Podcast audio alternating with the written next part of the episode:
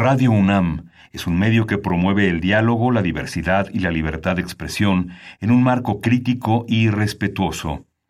Los comentarios expresados a lo largo de su programación reflejan la opinión de quien los emite, mas no de la radiodifusora.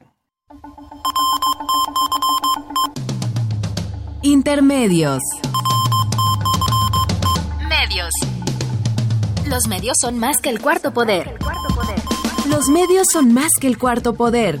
Intermedios, con Tania Rodríguez y Juan Manuel Valero. Tania Rodríguez y Juan Manuel Valero. Intermedios. Fábrica inigualable de héroes y villanos. Intermedios.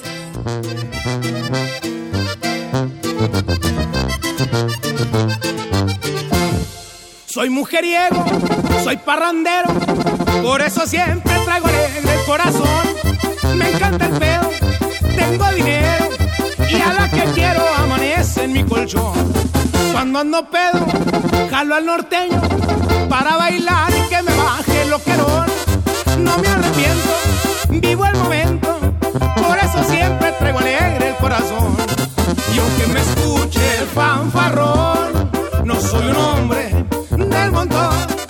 Bienvenidos a Intermedios, hoy jueves 10 de agosto del 2017. Los saludamos Tania Rodríguez. Y Juan Manuel Valero, con el placer de poderlo hacer a través de los micrófonos de Radio UNAM.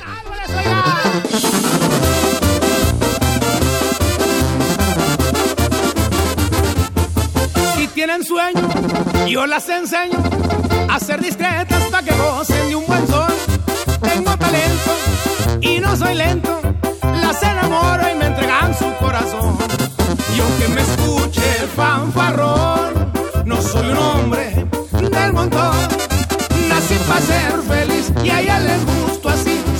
cabrón, soy lo que quiero, así soy yo. Y aunque me escuche el fanfarrón, no soy un Tania, ¿te acuerdas de Jorge Saldaña? sí, me acuerdo de Jorge Saldaña. Jorge Saldaña tenía un programa extraordinario que se llamaba Anatomías y luego tenía sábados con Saldaña, no me acuerdo si así se llamaba. Desayunando con Saldaña.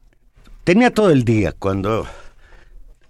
Y tenía una sección en su programa extraordinario, don Jorge Saldaña, en el que juzgaban música. Y si el disco pasaba la prueba, pues lo felicitaban, etcétera. Pero si el disco resultaba tóxico, no sé si usaba Jorge Saldaña esa expresión, tenía yo otros especialistas en música, lo rompían literalmente en un molcajete. Esto haría yo con esto que acabamos de escuchar. Yo no conocía a este señor Julián Jul- Álvarez. Julián Álvarez, eh, que es un cantante muy, muy popular hoy en México, muy amigo del señor presidente de la República, Enrique Peña Nieto. El lunes de esta semana, el presidente de la República subió a las redes un video en donde aparece paseando Por el en una travesía por el cañón del sumidero Con el allá en de Chiapas, Chiapas. iban el gobernador de Chiapas, este señor Julio Álvarez, Julián. Julián, y un representante de quienes pues pasean a la gente por ahí por el cañón del sumidero. Y bueno, pues resulta que este cantante tan popular y tan cuate de el señor presidente Peña Nieto en 2015, cuando se encontró con él en otro evento, habló de Julián como un ejemplo para la juventud. Y yo escuchando la letra de sus canciones, independientemente, bueno, del mensaje misógino, la calidad musical es muy baja, la calidad de la letra es verdaderamente como que le escribió un analfabeta. Y sí me preocupa, Tania, no me preocupa que le guste a Peña Nieto, sí me preocupa que sea el tipo de cosas que hace el presidente de la República para hacerse popular. Y bueno, todos sabemos que estamos hablando de Julián Álvarez y al rato profundizaremos en esta información, quien junto con Rafael Márquez fueron señalados por el Departamento del Tesoro de Estados Unidos como eh, gente asociada al lavado de dinero, justamente a partir de la detención de... Eh, Flores Hernández, quien se considera, Raúl Flores Hernández, quien se considera un operador y un profesional del lavado del dinero para el narco en México. Ya profundizaremos eso y por eso tuvimos el, eh, la aventura antropológica de escuchar a Julián Álvarez, que Valero, más allá de un, que ahí puede haber una tentación de que haya un problema de clase con respecto o de una pretendida cultura alta por encima de la cultura popular, con respecto justamente a, la música de banda y de este tipo, no, en realidad hay toda también un, un problema con el contenido de una permanente, eh, digamos, centralidad de los valores asociados al machismo, de los valores asociados a cierta violencia, de los valores asociados al alcohol y por supuesto que se traducen en un discurso misógino muy fuerte y, eh, y que bueno, el propio Julián Álvarez fue criticado en diversas ocasiones justamente por sus y comentarios. De bajísima calidad musical. Machistas. Yo a mí me, me preocupa mucho que sea tan popular que le guste tanto a la gente. Yo no sé si le gusta tanto a la gente o se lo imponen las radiodifusoras payoleras que repiten y repiten esta música que, perdóname la expresión, es música basura. Tania, pues por suerte, el huracán Franklin que golpeó en las primeras horas de, de hoy el puerto de Veracruz y localidades aledañas, no causó desgracias personales, desde luego que sí hay graves problemas de aislamiento de la población, de inundaciones, pues lo clásico de se cayeron muchos techos de, viviendas, hay una carretera que va de Jalapa a Martínez de la Torre que está pues prácticamente rota.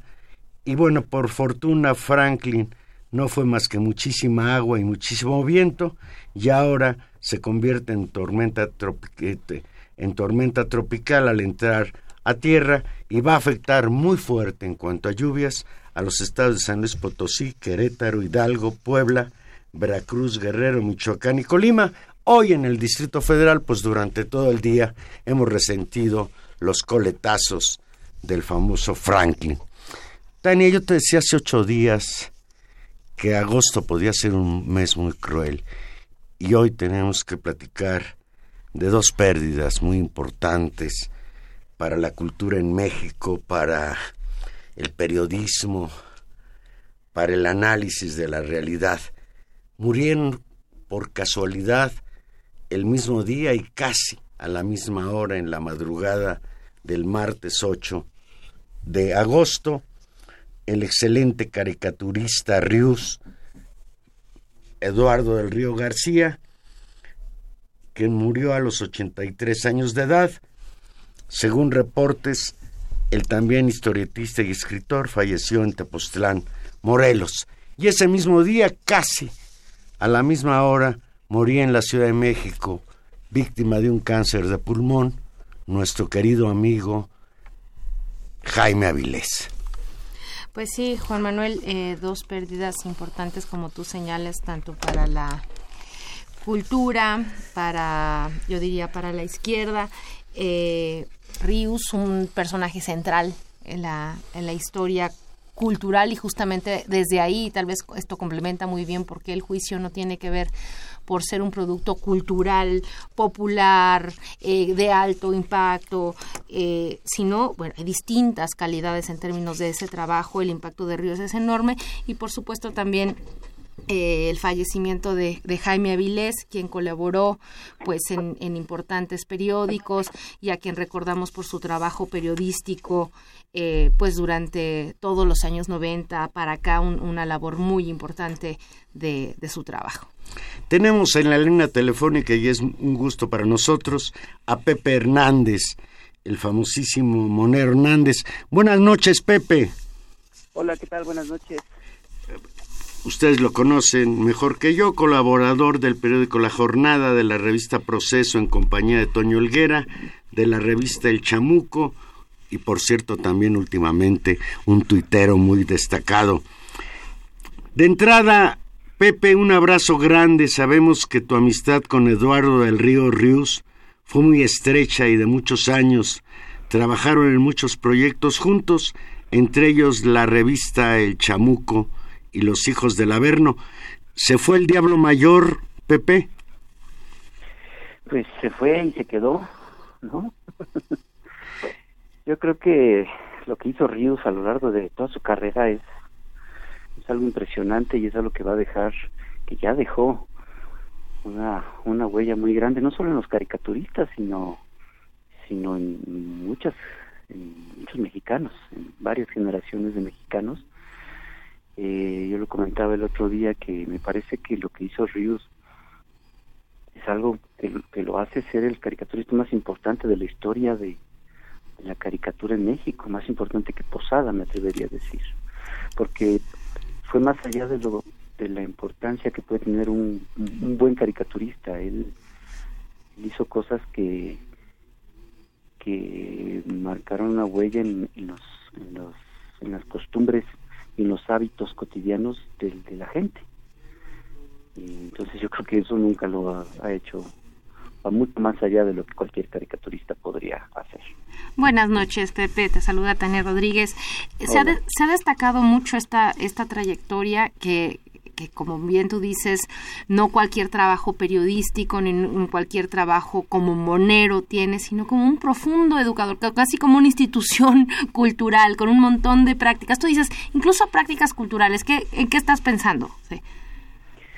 Pues mira, eh, el, el, trabajo que hizo de divulgación eh, en muchísimos temas, temas muy amplios y muy diversos, eh, en, en, su en su creación de un nuevo género como fue el libro historieta, uh -huh. que ahora está cobrando un nuevo impulso y es llamado periodismo gráfico. Eh, este esta colección que hizo de para principiantes, que incluso una editorial eh, extranjera lo, lo retomó y, y, sacó toda una serie For Dummies. muchísimos títulos de for, for, Beginners, no, For Beginners. eh, empezó el número uno de esta serie, era Marx For Ajá. Beginners, el de Rius, pero después se siguió con muchísimos temas, incluso algunos, por ejemplo, Kafka For Beginners, hecho por nada más nada menos que por Robert Trump, el gran este, ícono del, del underground, del cómic underground norteamericano. Eh, pues esto pues es un invento de Ríos, ¿no? Claro. Eh, entonces, eh, y, te digo, manejando temas desde... Sí, desde el marxismo hasta el vegetarianismo. O sea, sí. yo recuerdo eh, muy claramente dos libros leídos a muy, a muy, temprana edad, uno sobre Marx y uno sobre el vegetarianismo.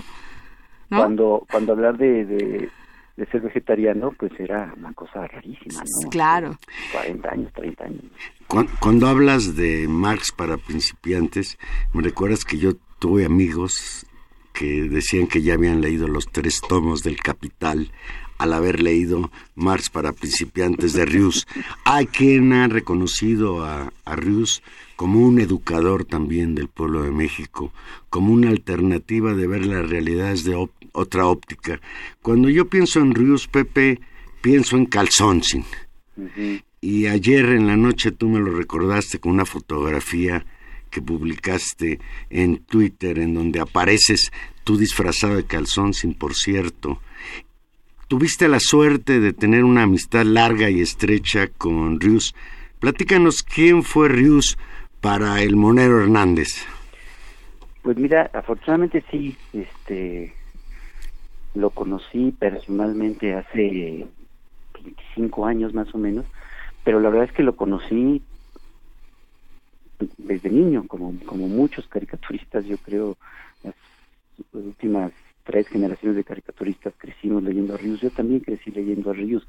Eh, tengo un hermano, mi, hermano mayor, eh, que, que tenía una colección de, de, de, la revista de los agachados, de Ríos, que, que salió eh, a fines de los años 60 y una buena parte de los años 70. Entonces yo de niño lo, lo, leía y después conocí los libros historieta, pero ya en, la, en, los ejemplares de los agachados, bueno, de hecho desde los supermachos, eh, ya trataba en, varios números este esta historieta didáctica para explicar cosas.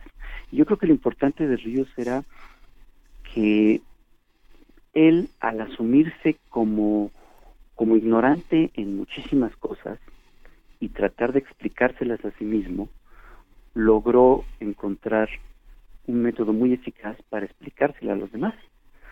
Eh, definitivamente Ríos no es un experto en, los temas que manejaba y yo creo que esa es la gracia de, de su trabajo, el poder eh,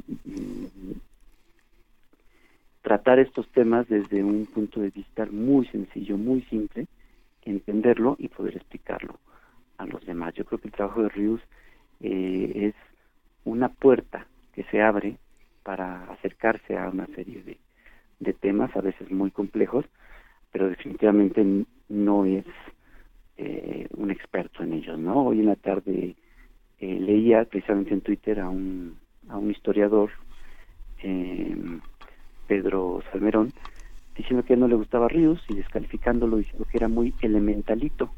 A mí me pareció muy, muy desafortunado su comentario, porque, pues claro que Ríos no era un historiador y no nadie lo reconoce como un historiador acucioso, sino como un divulgador eh, muy importante que logró que muchísima gente tuviera sus primeros acercamientos a, a, todos estos temas.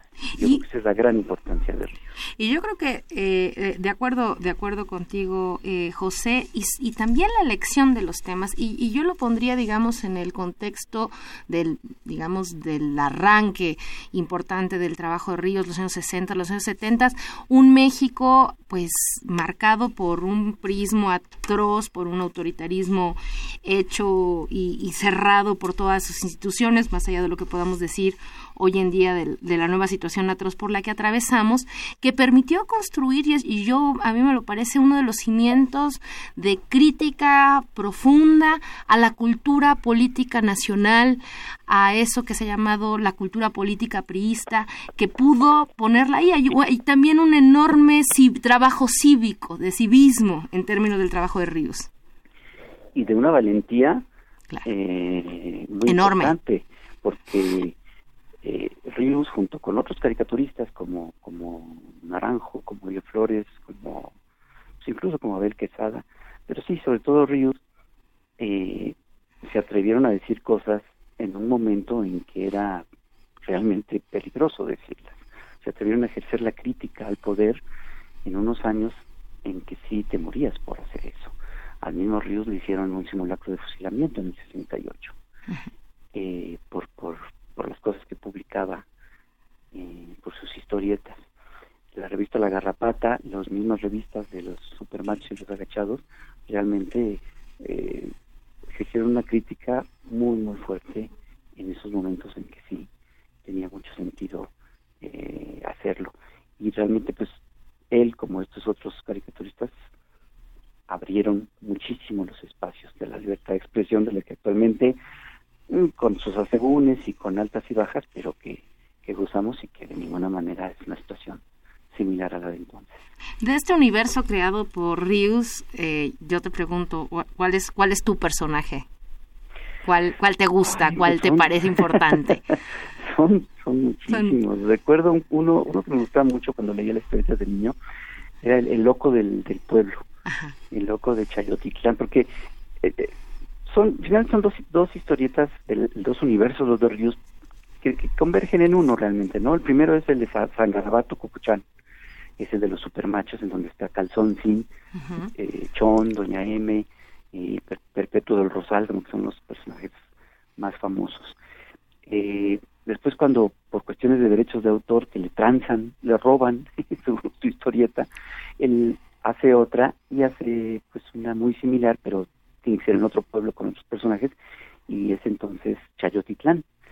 y, los personajes son el licenciado Trastupijes, que es el, presidente municipal, y eh, Umaro, que es el hijo de Calzoncin, resulta que es el hijo de Calzoncin, Nopalcin, eh, Don Céfiro, pero recuerdo uno que me caía muy bien que se llamaba eh, Don Matatías, que era el loco del pueblo, era un tipo totalmente eh, tirado que se la pasaba recitando poemas en, la calle, ¿no? Era un, vagabundo, pues, ahí, sin hogar, se la pasaba recitando poemas y diciendo cosas aparentemente absurdas, pero que dentro de, de la lógica y la ilógica de este universo rural, eh, pues era, yo creo que el más cuerdo de todos.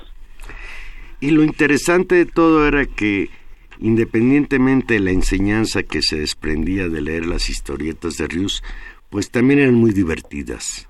es decir, el humor, el humor que en los caricaturistas tiene que ser pues algo fundamental, en Rius existía en grandes cantidades la ironía. Sí, era un, extraordinario historietista, eh, unos, unos guiones muy divertidos, un manejo de la narrativa gráfica y la verdad es que ya quisieran muchos este, que hacemos ahora o que intentamos hacer narrativa gráfica y él, alguna vez me comentó y bueno lo dijo varias veces que él era él, era incapaz de escribir un guion para, para desarrollar su historieta él hacía una historieta de 32 páginas cada semana y nunca preparó ningún guion. Empezaba a dibujar los cuadritos y los monitos pues más o menos teniendo una vaga idea de, de qué iba a suceder, pero lo, lo, iba desarrollando como se le iba ocurriendo en el, en el momento. Y son realmente historias muy, muy divertidas, como dices, con muchísimo sentido del humor, pero, pero con un, con un hilo narrativo buenísimo, que nunca decae. Son contadísimas las, las historietas que podríamos decir que son flojas, de más de 300 números que hizo de los de los agachados y 100 números de, de, los supermachos. Entonces imagínate, 500 ejemplares, 500 historias y realmente la, la gran mayoría muy bien resueltas y por simple eh,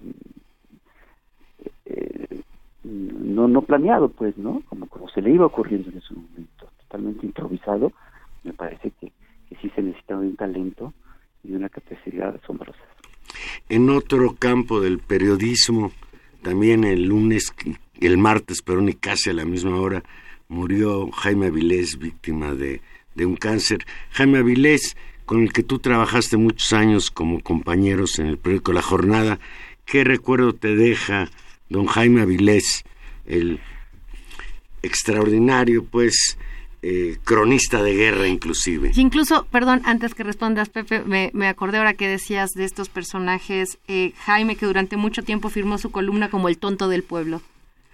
Sí, era, era como muy... Y tenía también sus personajes en, el tonto del pueblo.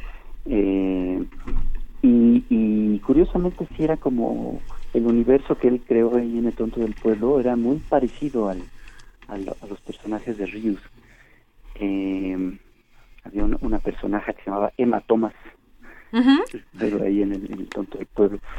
Eh, yo conocí a Jaime en, en el año 97 eh, o 96 por ahí, eh, en un suplemento que se editó durante varios años en la jornada, antes de que yo entrara como monero de la jornada, mucho antes de que yo entrara, 10 años antes de que entrara como monero a la jornada, eh, empecé a colaborar en el suplemento Maciosare, suplemento de política, de análisis político dirigido por eh, Arturo Cano y, y, por Jaime Avilés. Y empecé ahí haciendo el diseño del suplemento y, aprovechando para hacer también ahí algunas, algunos monos. eh, y ahí conocí a Jaime y bueno, sí, desde el principio me, me pareció que era un, un tipo muy especial, muy loco, realmente muy loco. Eh, mm, yo creo que siempre va a ser muy necesario en, todos los ámbitos, pero sobre todo en, el, en el periodismo, me parece que es muy necesario que haya gente brutalmente honesta como lo, como lo fue Jaime Avilés.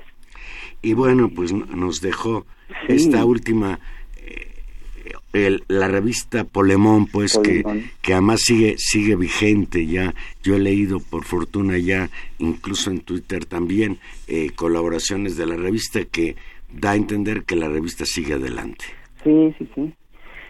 Eh, varias veces Jaime y yo nos reunimos con la intención, una de las cosas que él le gustaba mucho hacer y que lo hacía muy bien, era eh, escribir eh, sketches, guiones de sketches como para cabaret político, para espectáculos de, de, cabaret.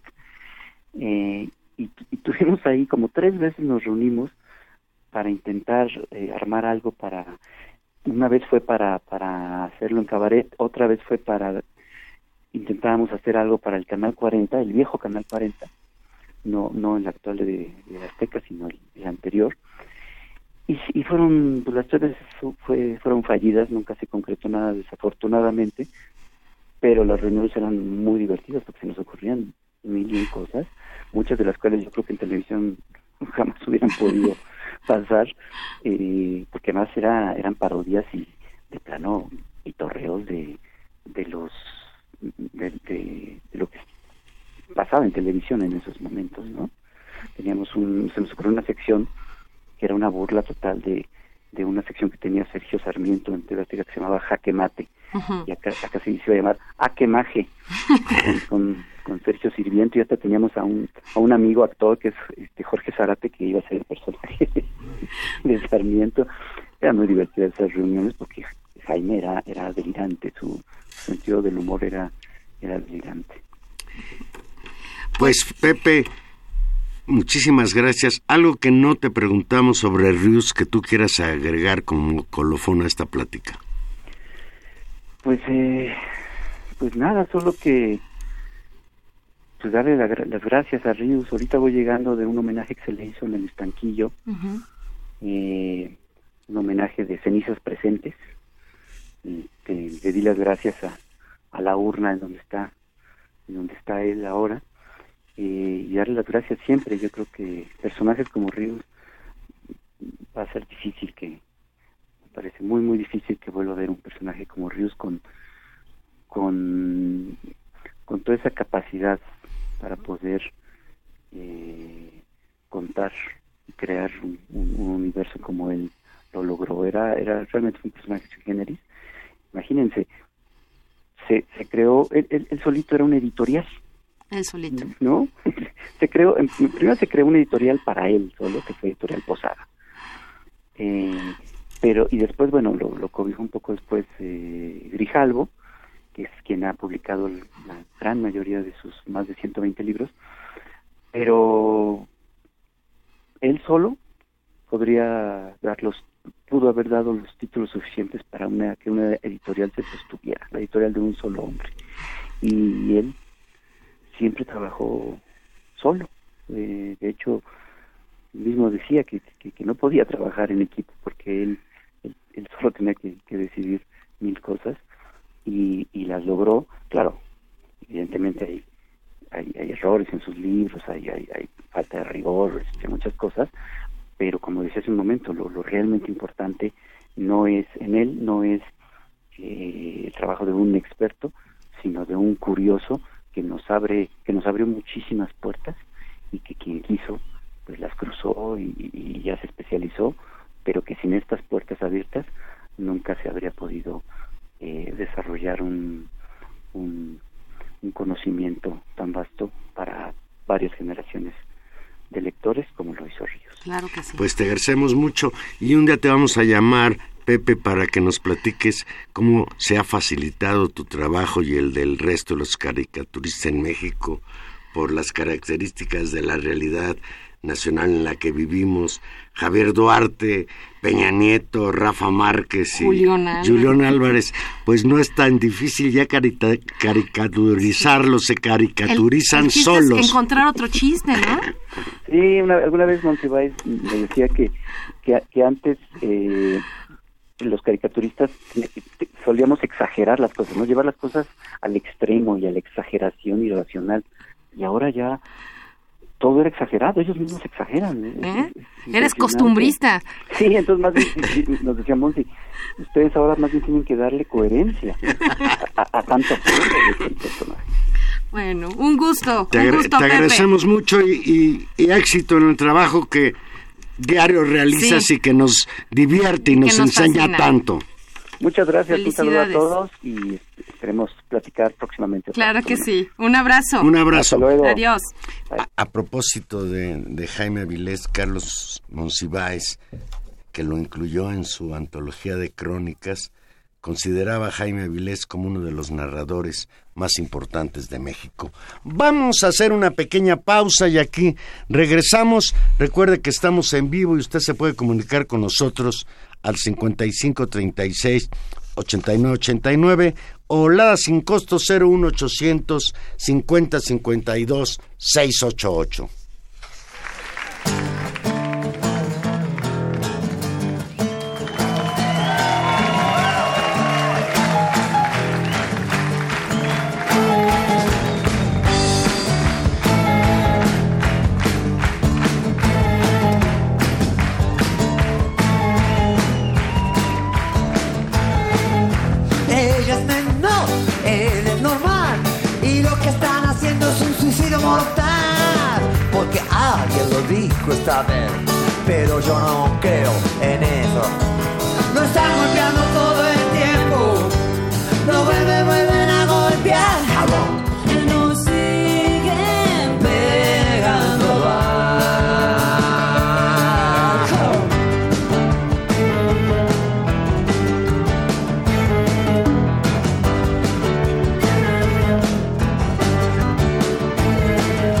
Yo estaba en un club, no había casi luz. La puerta de salida del infarto azul. Él se desmayó delante de mí. No fueron las anfetas, fueron los hombres de mí. Lo están golpeando todo el tiempo.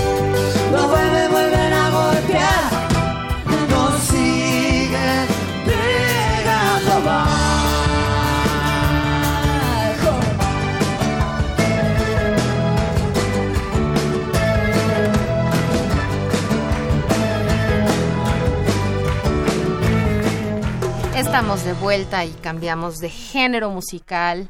Y Qué cambiamos, diferencia y cambiamos entre de Charlie tema. García y Julián. Y, Y- por y- cierto, esta canción es una canción hermosísima. Es, es hermosa y, y- y trae dedicatoria, y como ustedes oyeron, se llama Nos siguen pegando abajo, y la dedicatoria es que el martes pasado el Instituto Electoral del Estado de México entregó la constancia de mayoría a Alfredo del Mazo como gobernador electo del Estado de México.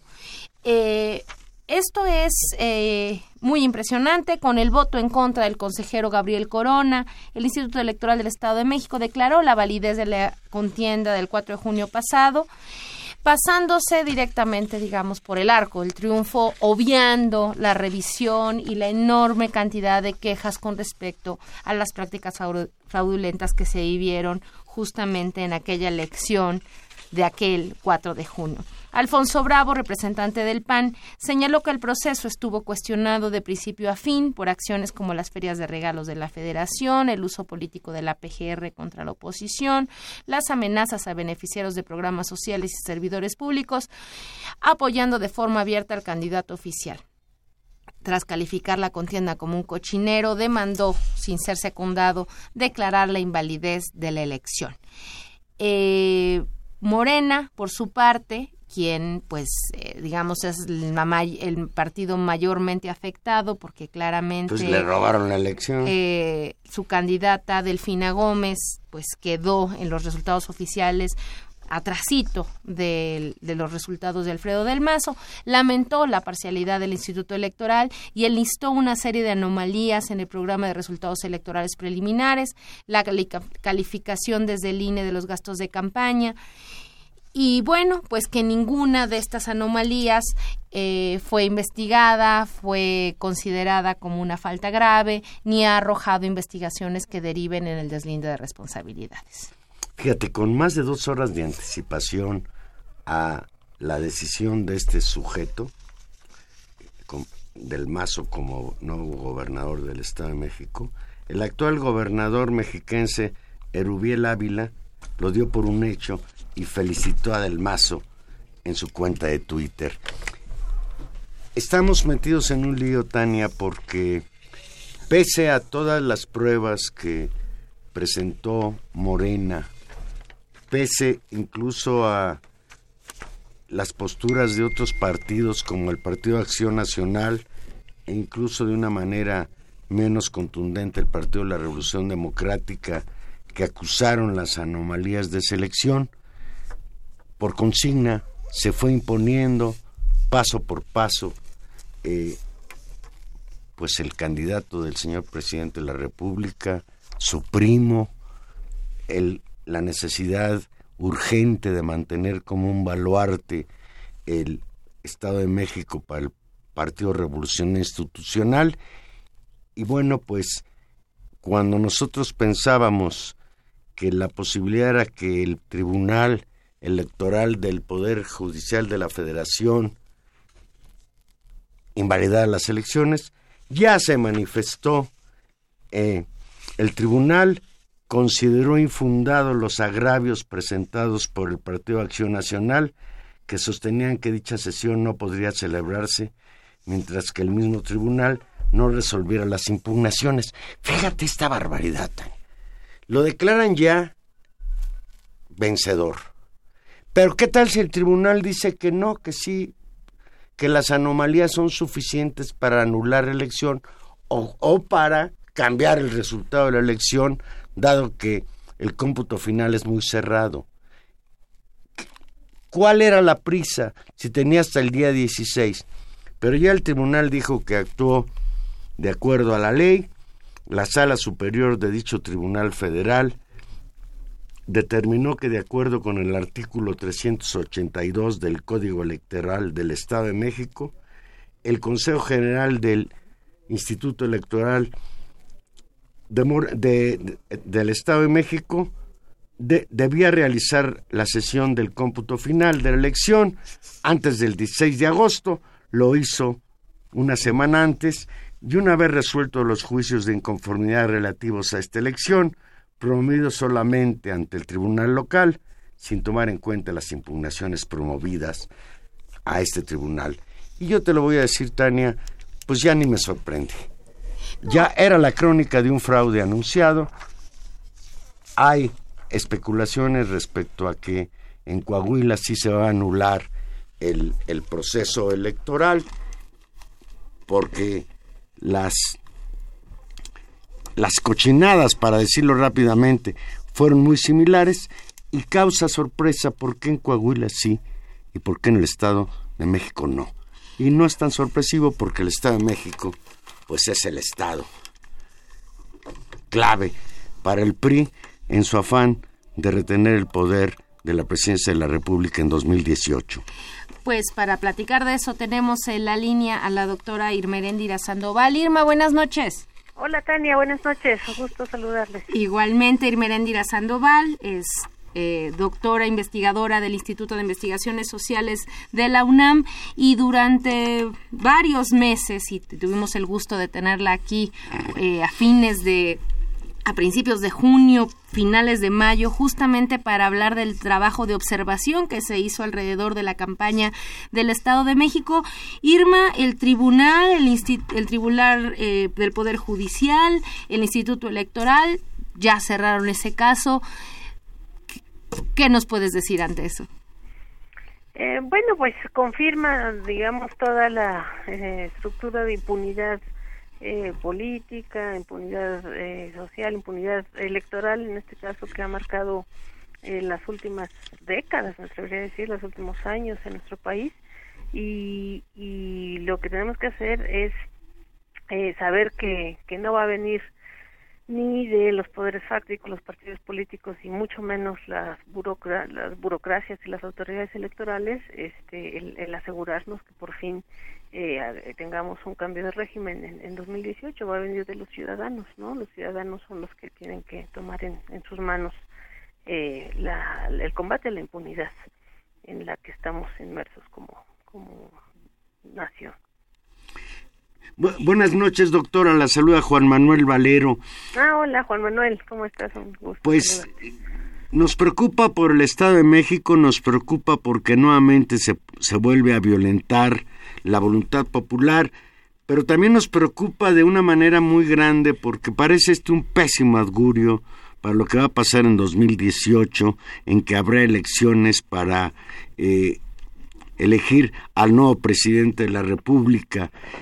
Cuando hablamos de las autoridades electorales, pues ya vimos el papelón de este Instituto Electoral del Estado de, México. Eh, ya estamos viendo lo que el tribunal acabará decidiendo, pero también nos preocupa muchísimo la complicidad del Instituto Nacional Electoral, que pese a la evidencia de que el PRI rebasó los topes de campaña, que hubo transferencias millonarias del gobierno federal al gobierno del Estado de México, que a su vez fueron a parar a la campaña del señor del Mazo, pues no se haga nada, que en México sigamos viviendo lo que yo llamaría pues una democracia simulada. Y en el caso del Estado de México, parafraseando a Vargas Llosa, una dictadura perfecta. Efectivamente. Sí, eh, pues eh, demuestra eh, que la, la supuesta ciudadanización este, con la cual se llenaban la boca estos apologistas de, de, la, la, llamada democracia, ¿no? de la transición a la democracia, empezando por eh, pues todos estos este, funcionarios que, hicieron del IFE supuestamente un, ente ciudadanizado y que hoy aplauden esta eh, dirección facciosa y, y, este, pues deshonesta y poco transparente que, que está caracterizando al, al hijo del IFE que es el INE este fue fue un sueño no sea, el sueño más bien fue fue eh, de nosotros de los ciudadanos fue un sueño de aspiración a, a, una participación democrática y todo eso se ha convertido pues en una en una oscura pesadilla, ¿no? Ese gran sueño y esa oscura pesadilla tiene que ver pues con la corrupción, con la simulación y, y una vez más con la impunidad. Entonces, eh, yo creo que de todos modos no tenemos por qué eh, tirar a la borda nuestro sueño de democratizar y de ciudadanizar este, la política, ¿no? Y, y por ello es que eh, participamos, como, como bien recuerdo Tania, este, desde el comienzo de, este proceso electoral, enfocándonos en el Estado de México con un observatorio eh, ciudadano con, un, con una este, experiencia ciudadanizante desde abajo eh, eh, y que, que, se llama esa experiencia, le, hemos llamado ni un fraude más, ¿no? Y seguimos con este espíritu de, de, no, no tirar por la, borda nuestra aspiración, entonces hemos presentado, digamos, este pues una solicitud de acceso formal a la información pública este en las boletas que como saben ustedes también ya ha sido rechazada con argumentos súper burdos argumentos este no que, que no se sostienen eh, eh, no, no, no sostienen de ninguna manera anticonstitucionales inclusive. Y por otro lado este hemos también tomado la iniciativa de hacer un, un juicio especial en materia electoral que, que digamos este tomando eh, pues los, los pocos los pocos resquicios que nos ofrece la ley para este, que los ciudadanos tomemos eh, acción eh, digamos de, de, de, controvertir las elecciones pues estamos estamos haciendo este juicio especial en materia electoral. Este juicio solicita perdón claramente la, la nulidad de, de esta elección de Alfredo del Mazo y eh, bueno está muy bien documentado muy robustamente respaldado con pruebas con, con argumentos jurídicos de, nuestros este juristas de nuestros asesores en esta materia. Y evidentemente pues creemos que, hay que dar la batalla aunque no tenemos esperanza de que con estas autoridades electorales tanto en los tribunales electorales como en otro tipo de, tribunales este, vayamos a, llegar lejos en esto no cuando dijiste que el hijo, en este caso el INE, había salido peor que el padre, el IFE, eh, me hiciste recordar que Lorenzo Córdoba salió peor que Arnaldo Córdoba, que fue mi maestro en la Facultad de Ciencias Políticas y Sociales. Hay voces, Irma, que señalan que es necesario cambiar de consejeros electorales, que mientras que esté Lorenzo Córdoba y el grupo de en su mayoría consejeros que responden a las consignas del PRI, lo que puede suceder en 2018 es similar a lo que estamos sufriendo ahora en el Estado de México. No, por supuesto, eso es, es clarísimo. Estos eh, estos eh, burócratas, porque ya ni siquiera se les puede llamar este, académicos, sino burócratas, eh, pues se han, se han sumado, se han cargado hacia la simulación, hacia la corrupción, este, en términos de, de que eh, se hacen de la vista gorda frente a, violaciones eh, evidentes, violaciones este, clarísimas. Eh, hoy hoy yo creo que casi todos los consejeros rinden homenaje al poder este más que más que a, ese eh, pues a esa reputación que tenían que tuvieron que tenían yo creo porque eh, lamentablemente se ha venido muy este eh, se, ha, perdido mucho la reputación que, que, llegaron a tener en, ese momento. Yo, yo lo recuerdo porque el, el IFE también tiene sus pecados y pecados eh, gravísimos. 2006, Ugalde al frente del de, IFE y el fraude electoral de Felipe Calderón que le quitó la posibilidad de ser presidente de la República Andrés Manuel López Obrador. Así es, así es. Este, bueno, y además lo, lo que está a favor nuestro, este, de los ciudadanos, digamos, es que hoy eh, pues eh, sigue habiendo impunidad, abuso de poder y corrupción, pero sí hay más posibilidad de que se transparenten estas cuestiones. Y, y acuérdate cómo ya también incluso entre ellos mismos en sus ajustes de cuentas políticos este y sus chantajes políticos este, se, transparentó digamos la forma en que utilizan los recursos públicos para eh, expresarse de forma este eh, incluso racista de los, de los ciudadanos eh, de, este, de, este, país, ¿no? Entonces, eh, yo creo que a mí me da la impresión de que esa no fue la única este, grabación eh, existente, sino debe haber muchísimas más por la, porque la, la, la forma en la cual se han conducido estos, estos consejeros pues, habla de que, necesitamos evidentemente que se cambien eh, que se transforme la institucionalidad para asegurar una, un, un, proceso justo. Nos, nos llama un, un radioescucha, eh, Manuel Munguía, de Iztapalapa, y nos dice, no podemos ni debemos seguir acostumbrándonos a los fraudes como los que nos han hecho, que nos ha hecho el PRI. Es inadmisible que estas alturas nos sigan sucediendo. Y creo que lo que nos queda ahí fuertemente, eh, Irma, para ir terminando nuestra conversación, es justamente nuestra capacidad de no normalizar el fraude, de indignarnos, de observarlos, de quejarnos, de hacer seguimiento. Efectivamente, sí. Este, los ciudadanos no tenemos por qué ser nada más funcionarios de casilla este, el día de las elecciones.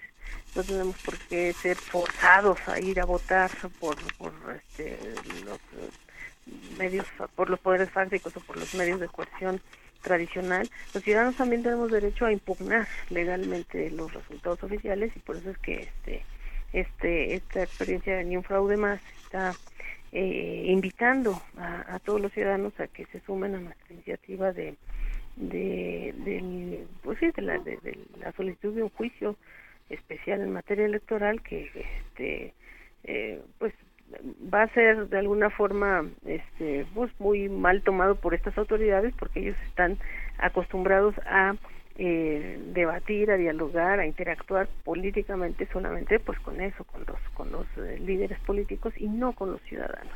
A pesar de toda esta retórica ciudadanizante y toda esta retórica supuestamente de la imparcialidad, este, están están acostumbrados a hacer un actor político más, ¿no? A la politización eh, de, de, las autoridades electorales. Entonces, este, nosotros queremos, pues, al revés, este, ciudadanizar de una vez por todas esto a través de la, de la impugnación, de la resistencia, de la exigencia, y por eso es que queremos invitarlos a que, a que se sumen a, las iniciativas de Ni un fraude más. Muchas gracias, Irma. Así lo haremos y le daremos seguimiento. Ya sabes que en este espacio le damos seguimiento a su trabajo y pues muchísimas gracias por conversar esta noche con nosotros. Gracias a ti, este, Juan Manuel, a ti, Tania, y estoy a sus órdenes. Muchas gracias. Un abrazo y, mucha suerte. Muy amable. Gracias. Hasta luego. Bien. Tania, voy a confesar que Tania se enojó muchísimo conmigo cuando elegí para abrir el programa esta canción sucha. Y mi enojo fue lo de menos, el del productor. Del señor Julián y el productor que además se sintió desplazado y que metió en el medio tiempo una canción muy padre, por cierto, de Charlie García. Tania, muchos, muchas cosas que comentar, ya no tenemos tiempo. Ayer conocimos el asunto.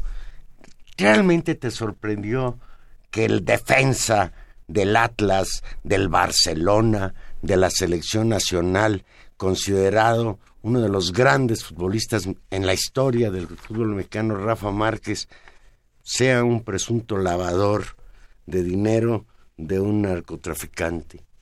Pues yo creo que en el caso tanto de, de Julián Álvarez y, y Rafa Márquez, ¿qué es lo que sacude a la opinión pública? Hay dos figuras públicas importantes en distintos medios. Tal vez uno, el de Julián Álvarez, en el que hemos estado más habituados a esta a esta cercanía con el fenómeno del narco, ya sea por los narcocorridos, ya sea por una especie de estilo de vida, por una estela de contenido de las de los valores que se reproducen ahí, e incluso de la cantidad de muertes que no son pocas de cantantes y de gente del medio grupero justamente alrededor de disputas entre el narco. Entonces, ahí creo que todos estamos más desgraciadamente habituados a esa relación. En el caso de Rafa Márquez, eh, entiendo que hubo una, una mayor sorpresa. eh, y yo diría que hay, hay un doble hay, hay una cosa que es fatídica de este caso. En el caso de los dos, por supuesto, pero es que donde uno, donde hay dinero en este país y uno empieza a rascar, encuentra ligas que lo llevan necesariamente a actos de corrupción o a actos que tienen que ver con la economía criminal. Si sumamos que la economía criminal, la, corrupción es decir, es también economía criminal, hay, hay necesariamente eso, una permanente discusión en todos estos años que hemos discutido con distintos especialistas del narco. Siempre nos han dicho, el tema central, además, es seguir el dinero. Este negocio no prosperaría si no hubiera una enorme red y no existiera una enorme red lavado de dinero. Y cuando esa red realmente se desmonte y esos sean también los investigados, empezaremos a darnos cuenta del del enraizamiento tan profundo que tiene el fenómeno del narco y que tiene el dinero del narco en las fortunas, en todas las fortunas que existen en este país. Creo que eso es lo, lo verdaderamente sacudidor del caso, que donde uno rasque encuentra eso y donde uno rasque también encuentra relaciones con el poder político. Uno encuentra las relaciones de Julián con el presidente, esto que ya fue como de chiste realmente. Pero a ver, detengámonos ahí. El que el presidente de la República no le informan sus, sus agencias de inteligencia, incluso ahora tienen el SPS, ¿cómo le llaman? Bueno, pero ¿qué, qué- Sí. qué le, No le dicen quién es este señor. No, pero claro que lo saben. El tema es eso. Todos saben. Todos están en el ajo. Lo que no le avisaron y no le avisó el Departamento de Estado es que lo estaba investigando. Esta no es una información de la, la PGR, no es información que se produzca en el caso mexicano. Eso sí sería una gran nota. No, esta es una decisión de un equipo de investigación en Estados Unidos que decide mostrar un listado público y, bueno, ahí están estos, estos dos nombres. Fíjate, a propósito de eso que decías sobre la corrupción, de acuerdo con la página en internet de Sin embargo, Rafael Márquez Álvarez, considerado el segundo mejor futbolista de México después de Hugo Sánchez, apareció en una lista de prestanombres de grupos de narcotraficantes de la Oficina de Control de Bienes Extranjeros del Departamento de Tesoro de Estados Unidos. Pero al mediocampista el dinero no solo le ha llegado por El su fútbol. destacado trabajo en las canchas, sino a través de la Fundación Fútbol y Corazón AC, que solo durante el gobierno de Enrique Peña Nieto recibió 77 millones de pesos en donativos, parte de ellos provenientes de la Sede Sol. Sí, y La también Secretaría de Desarrollo Social le da dinero le a la regala fundación. 77 millones de pesos a la Fundación de Rafa Márquez. Y también hay todo Son, esta- ese dinero no es de la Sol, no es de Peña Nieto, no es, no sé si era la señora esta, ¿cómo se llama? Rosario Robles, la que estaba al frente. es dinero del pueblo de México y fíjate, dice sin embargo que la fundación arrastraba una deuda hasta 2015 por una multa no pagada al sistema tributario. Pues el secretario de Hacienda, el señor Luis Videgaray, ahora flamante secretario de Relaciones Exteriores de Estados Unidos en México, se los perdonó. Sí. Cuando era secretario de Hacienda dijo, ay, pues si es un ídolo del fútbol mexicano, pues le perdonamos sus deudas, sus multas. Y esto verdaderamente a mí me preocupa muchísimo. Y en, y en ambos casos, por eso te digo, hay, hay dos, dos cosas que son sintomáticas, es el dinero y el poder. Es decir, en este país el, las grandes fortunas están relacionadas con el poder político de muchas maneras. Y buena parte, no siempre, pero cada vez lo vemos con mayor atención, esas fortunas que crecen y crecen y crecen, eh, se relacionan también con, con, dinero que viene de otras fuentes, eh, en círculos en los que eh, gente ligada al crimen organizado es aceptada, donde simplemente el dinero te abre la puerta a esos lugares de poder. Es decir, yo creo que eh, lo que estamos viendo en la sociedad mexicana es una articulación enorme entre, eh, diríamos, este 1% muy rico, muy famoso, muy articulado, que, que realmente está muy relacionado con este mundo que parece que es una cosa lejana, que está allá en una esquina eh, vendiendo narcomenudistas, así como el ojos, ¿no? en realidad esto es mucho más complejo y siempre vamos a ver una articulación con el poder político. Y eso es lo que es pues, lamentable. Pues en todos los campos de la A uno le gustaría pensar que no es cierto y que, como dice Rafa Márquez, fuera inocente de todas estas acusaciones, acusaciones que incluso todavía no se traducen en algún llamado a, a la detención, pero en lo que ya se tradujeron es que fueron intervenidas sus cuentas bancarias y sus propiedades en los Estados Unidos. y hasta donde tengo entendido, la Procuraduría General de la República que siempre llega tarde a todas partes, ya está tomando cartas en el asunto para hacer lo propio en México. Y lo que va a ser muy interesante es que si a este señor Raúl Flores Hernández, que es el, el, presunto jefe del, de la operación que ya lo pasaron de... Claro, ya lo pasaron de reclusorio sur, estaba detenido desde el 20 y entiendo que ni siquiera que ni siquiera el gobierno de la ciudad tenía claridad el tamaño de personaje que tenía en el reclusorio hoy escuché a la secretaria, ¿cómo se llama? Ya nos vamos. La secretaria de gobierno, ¿cómo se llama? Patricia Mercado decir, ay, ya se fue al Moloya, ya, adiós, Bueno, vamos a ver qué, qué, termina de decir este señor y cuántos días dura en, en, suelo mexicano y si no se va a Estados Unidos ya. Nos vamos, Juan Manuel, un gusto, gracias a don Humberto Sánchez Costrejón en los controles técnicos, gracias a Gilberto Díaz en la producción. Se despiden Tania Rodríguez, hasta el próximo jueves a las 8 de la noche. Adiós.